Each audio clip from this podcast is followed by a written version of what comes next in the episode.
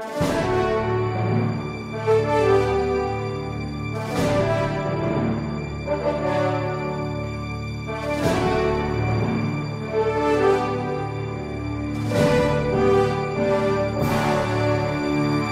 a resposta católica de hoje, gostaríamos de responder a pergunta de uma das nossas alunas, a Marise, que quer saber se é possível fazer oração informal. A dúvida dela, na realidade, é a seguinte: ela costuma fazer no seu dia a dia a récita do Santo Terço enquanto trabalha em casa. Ela vai fazendo as suas lides domésticas, vai arrumando a casa e coloca um CD com o texto do terço ela vai ouvindo aquela oração, vai rezando, vai falando com Nossa Senhora e assim ela santifica o seu dia. Quando ela relatou isso para um religioso, ele ficou indignado e disse: Não, pelo amor de Deus, se você vai rezar o terço, você tem que parar para rezar. Nossa Senhora, quando rezava, rezava quietinha no seu lugar. E ela então ficou em dúvida: Padre, os meus terços valem ou não valem? Pois bem, veja, a realidade aqui nós devemos distinguir entre oração formal e a oração informal. Essa distinção, ela pode ser percebida muito claramente por aquela famosa piadinha de um grupo de religiosos que queriam saber se eles podiam tomar chimarrão enquanto rezavam. Se eles podiam circular a cuia de chimarrão na capela enquanto estavam lá rezando o ofício. Então, queriam fazer a pergunta para o Vaticano. Mas um deles, mais esperto, disse: Olha, desse jeito vocês não vão conseguir nada. A pergunta está errada. Vocês não têm que perguntar se nós podemos tomar chimarrão enquanto rezamos. Pergunta o seguinte: pergunta se nós podemos rezar enquanto tomamos chimarrão. Você percebeu onde é que está a pegadinha? Ou seja, na realidade, é o que é que eu estou fazendo naquele momento? Qual é a atividade principal? Se a atividade principal é rezar, então eu devo cessar tudo para poder rezar.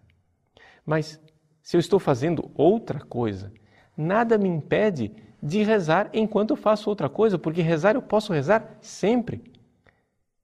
Nosso Senhor nos ensina que nós devemos rezar insistentemente, sem nunca desanimar. É o que nós temos lá em Lucas capítulo 18, versículo 1, quando ele conta a parábola da viúva e do juiz iníquo. Mas é também o que nós encontramos em São Paulo, quando na segunda carta aos Tessalonicenses, capítulo 5, versículo 17, ele diz: "Orai sem cessar". Ou então Colossenses, capítulo 4, versículo 2, onde ele diz: "Perseverai na oração". Essa ideia de que nós devemos rezar todo dia, mas o dia todo, devemos estar sempre na presença de Deus, é de uma tradição cristã antiquíssima. Nós devemos estar na presença de Deus o dia todo e é assim que vivem os verdadeiros santos. E nós devemos aspirar a isso. Estar na presença de Deus o dia todo, isso quer dizer orar sem cessar. Então, rezar, nós podemos rezar sempre, sempre, sempre. É exatamente isso que é a tradição da oração monológica no Oriente. Uma oração que se baseia na própria respiração da pessoa, de tal forma que, enquanto a pessoa respira, ela está rezando. Eu conheço, por exemplo, um padre francês chamado padre Daniel Lange, que fez uma cirurgia e enquanto o anestesista aplicava a anestesia, ele, já inconsciente, rezava e dizia: Jesus, Pai, Jesus. Ou seja, o que brotava do inconsciente dele era a oração. Por quê? Porque ele orava sem cessar.